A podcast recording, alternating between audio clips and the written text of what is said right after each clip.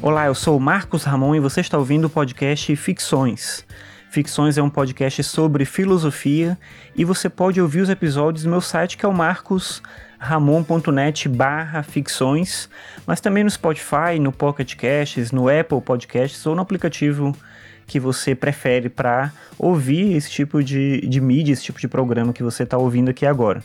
Se você chegou no podcast nesse momento e você usa algum aplicativo que permite que você faça uma classificação, que você deixe uma classificação para os podcasts, eu peço que você faça isso por ficções, porque assim mais pessoas vão saber da existência desse podcast. Vale também recomendar para outras pessoas, indicar para outras pessoas onde você puder. Eu agradeço já por antecipação. Bem, hoje vou falar sobre um tema que é recorrente para mim aqui no podcast, que é falar sobre a presença constante dos livros. E como livro, obviamente, eu não falo aqui exclusivamente do objeto físico, mas sim do livro como um produto que pode sim ser físico, claro, né? Mas também digital, audiolivro, enfim, não sei, livro.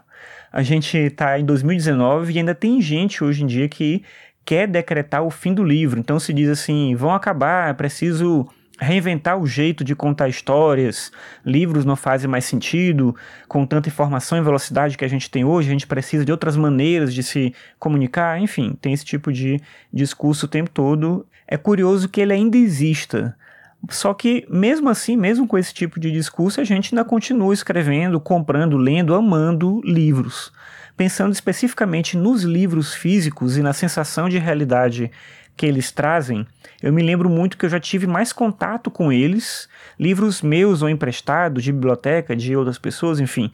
E hoje em dia isso é mais raro.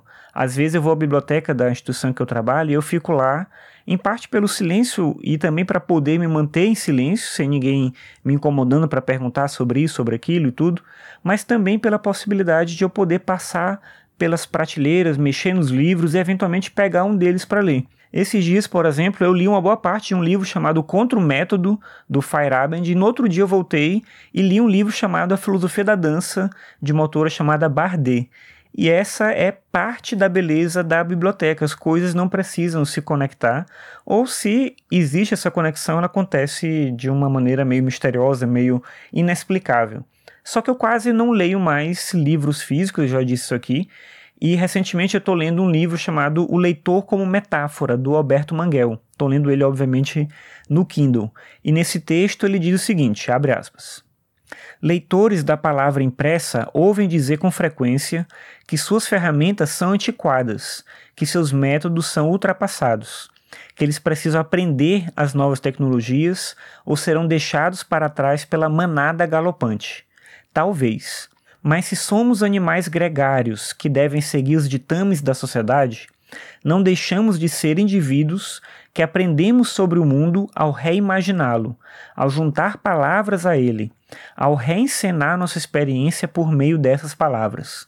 No fim, pode ser mais interessante e mais esclarecedor nos concentrarmos naquilo que não muda em nosso ofício, naquilo que define radicalmente o ato de ler, no vocabulário que usamos para tentar entender, como seres autoconscientes, essa habilidade única da necessidade de sobreviver por meio da imaginação e da esperança. Fecha aspas.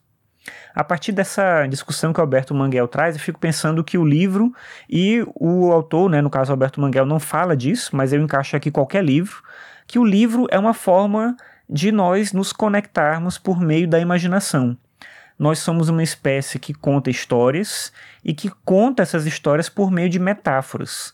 Nas narrativas orais também se fazia isso, obviamente, mas principalmente a partir dos livros é que essas metáforas se cristalizaram e passaram a constituir um repertório humano que a gente continua utilizando até hoje, independentemente da gente ler muito ou pouco. Essas metáforas ficaram impregnadas na cultura. Nós podemos prescindir um dia dos livros em sua formatação básica, física, digamos assim, mas não do livro como componente humano em nossa forma de interação. Os livros vão continuar existindo porque nós vamos continuar precisando fazer leituras de livros, sim, mas também de tudo o que nos cerca. É impossível abrirmos mão disso porque nós somos leitores.